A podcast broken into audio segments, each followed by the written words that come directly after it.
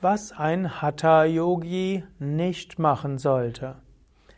Was gilt es zu vermeiden, wenn du guten Fortschritt im Yoga machen willst? Was solltest du nicht tun, um die Wirksamkeit deiner Yoga-Praktiken nicht zu verringern? Darüber spricht Svatmarama an mehreren Stellen in der Hatha Yoga Pradipika, unter anderem im 15. Vers. Ich werde den Vers lesen, erst auf Sanskrit, dann in der Übersetzung, dann einen kurzen Kommentar. Atyahara prayasascha prajalponiyamagraha jana sanghascha glaulyam cha shadbhir yogo vinashyati.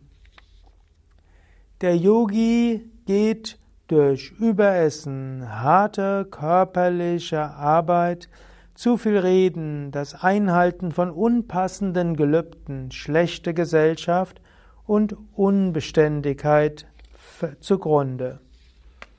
Oder eine andere Übersetzung ist, durch sechs Untugenden geht das Yoga verloren.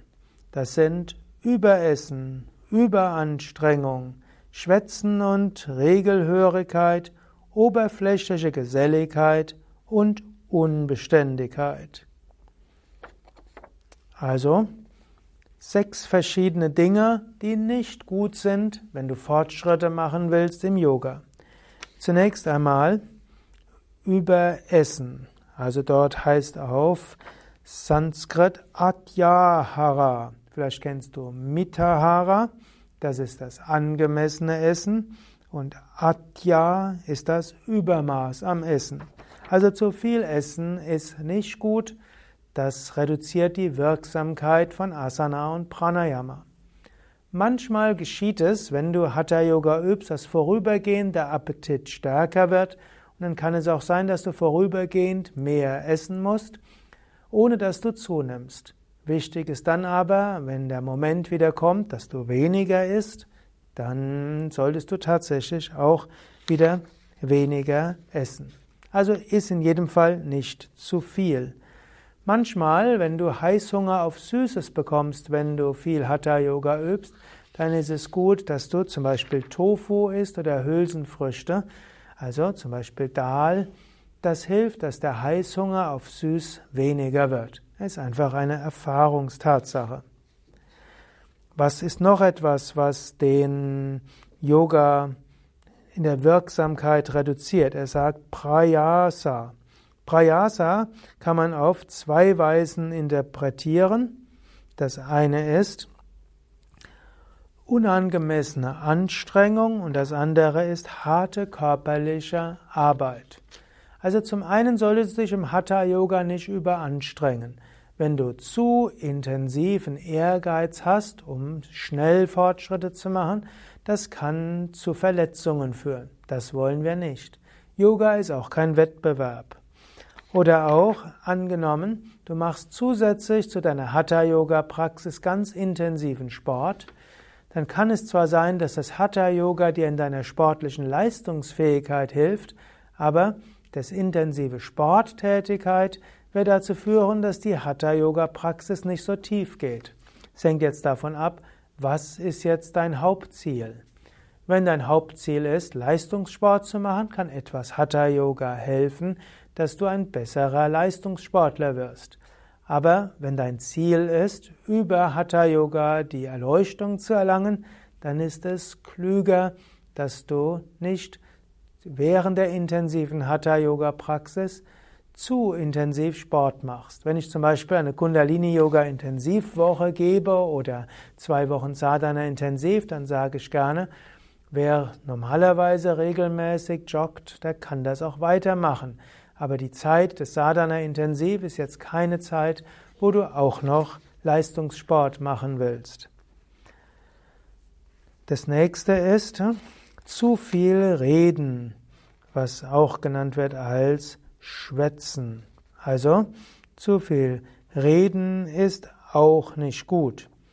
Es ist besser, wenn du mehr schweigst oder nur das Nötigste sprichst. Wir haben ja auch bei Yoga Vidya immer wieder Schweigeretreats und bei unseren Sadhana Intensivs gibt es auch immer einige Teilnehmer, Teilnehmerinnen, die mindestens einige Tage, manche auch die zwei Wochen im Schweigen verbringen. Die haben dann auch so ein kleines Schild, Schweigen, dann wissen alle, dass sie nicht angesprochen werden wollen und das ist auch ganz okay. Natürlich, unterhalten ist auch etwas Wichtiges, zwischenmenschliche Kommunikation ist wichtig. Aber wenn du intensiv praktizierst, solltest du dich nicht durch Schwätzen von der Praxis abhalten lassen. Und manchmal passiert ja auch, dass durch die Rednerei letztlich du auch wieder anfängst, irgendwelche Negativitäten zu sagen. Menschen haben nun einmal die Neigung, wenn sie miteinander sprechen, über andere auch zu lästern. Und das kann dir wieder das Vertrauen wegnehmen und kann deinen Geist nach unten ziehen. Bei intensiver spirituellen Praxis solltest du aufpassen, was, welche Worte du sagst. Das nächste, was er dort nennt, ist hier Niyama, was in diesem Kontext heißt unangemessene Regeln, Gelübde, Observanzen oder auch das Einhalten von unpassenden Gelübden. Also es gibt bestimmte ja, unpassende Vorsätze, die du da fassen kannst. Zum Beispiel angenommen, du fasst dir den Vorsatz, ich werde nicht mehr schlafen. Das kannst du machen wollen, aber nachher bist du übermüdet. Oder du kannst dir bestimmte Praktiken vornehmen, die nicht möglich sind. Oder du nimmst Kleinigkeiten zu ernst, weshalb einer der einer der Übersetzungen auch ist Regelhörigkeit. Jesus hat schon in der Bibel gesagt, nicht der Mensch ist für die religiösen Regeln da, sondern die religiösen Regeln sind für den Menschen da. Und so gilt es manchmal zu schauen, welchen Regeln du dort folgst und ob sie dir wirklich helfen.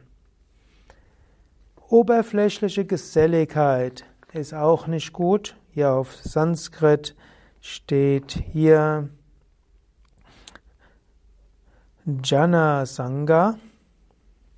Vielleicht noch vorher zu dieser Regelhörigkeit, da steht tatsächlich Niyama Graha, das heißt ein Versessensein auf Regeln. Also wenn du zu sehr nur regelhörig bist, hilft dir das nicht weiter.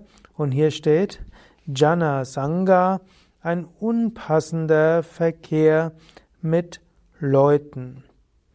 Also zu viel ja, Geselligkeit mit Menschen, die insbesondere nicht auf dem spirituellen Weg sind, ist nicht so gut, gerade für die intensive spirituelle Praxis. Natürlich, jede, kein Mensch ist wirklich oberflächlich weil jeder ist in der Tiefe das unsterbliche Selbst. Es liegt auch an dir, welche Art der Kommunikation du mit anderen pflegst. Du musst nicht Klatschgeschichten zuhören oder sie verbreiten. Und du musst nicht lästern über andere. Und du brauchst auch keinem Lästergeschwätz zuhören. Gerade wenn du intensiv praktizierst, dann pass auf, welche Worte du sprichst und welchen du zuhörst und überlege auch, mit welchen Menschen du in der Zeit spirituellen, also Kontakt pflegen willst.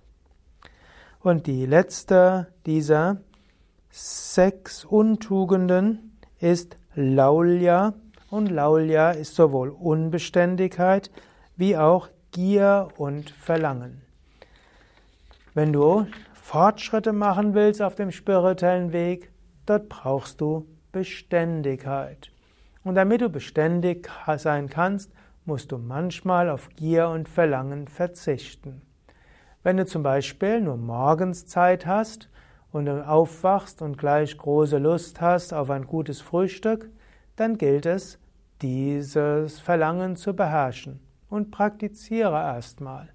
Oder wenn du dir vorgenommen hast, abends nach der Arbeit zu praktizieren und dann Gehst du unterwegs an irgendeinem Café vorbei und dann kommt die Lust auf irgendeinen Kuchen, dann heißt es, geh daran vorbei. Unbeständigkeit solltest du überwinden und auch Gier. Natürlich, es gibt Phasen, wo du mehr praktizierst und es gibt Phasen, wo du weniger praktizierst. Aber es ist gut, dir vorzunehmen, über einen gewissen Zeitraum praktiziere ich so viel und tu es dann auch. Und er hat ja vorher gesagt, unangemessene Vorsätze zu fassen ist nicht gut. Also es ist besser, nimm dir zunächst etwas weniger vor und mach's dann aus anstatt dir viel vorzunehmen und es dann nicht zu machen. Und wenn du jemand bist, der jetzt nicht, der eine, der eine gewisse Kreativität braucht, dann nimm dir ein Minimum vor und sage, ich praktiziere jeden Tag so viel Minimum. Und dann, wenn mehr wird, ist ja auch gut. Aber sei nicht zu unbeständig. Ja, soweit Kommentar zum Vers 15.